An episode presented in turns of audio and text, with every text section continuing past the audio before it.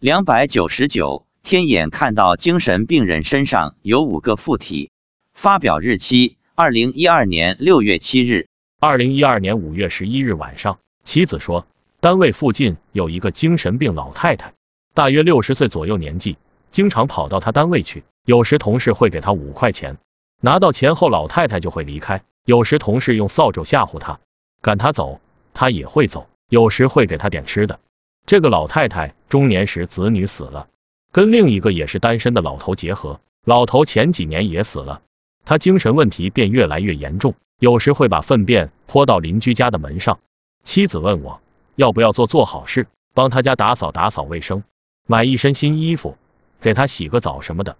我说，说不定你能治好他的病呢。精神病人很多情况是冤亲债主来讨债，被讨债鬼附体了，一般情况下。讨债的鬼得到了阎王的令牌，可以附在人的身上讨债。因为有附体，所以人才会变得异常，变成精神病。我说，你看看这个老太太身上有没有附体？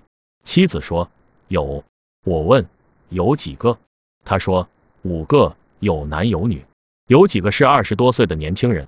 我说他们可能是得到阎王的令牌后来报仇的。妻子说他们没有令牌。我说。那一定是这个老太太过去是杀了他们，欠了他们的命。妻子说：“是的，他们说欠了他们的命，他们来报复他的。”我说：“你可以问问他们，愿意不愿意超度？如果把他们超度了，这老太太的病就好了。”妻子说：“不想管那么多事。”这个故事再次说明，一些疑难杂症其实背后都有一个因果故事。要想解怨消业，就好好念佛回向吧。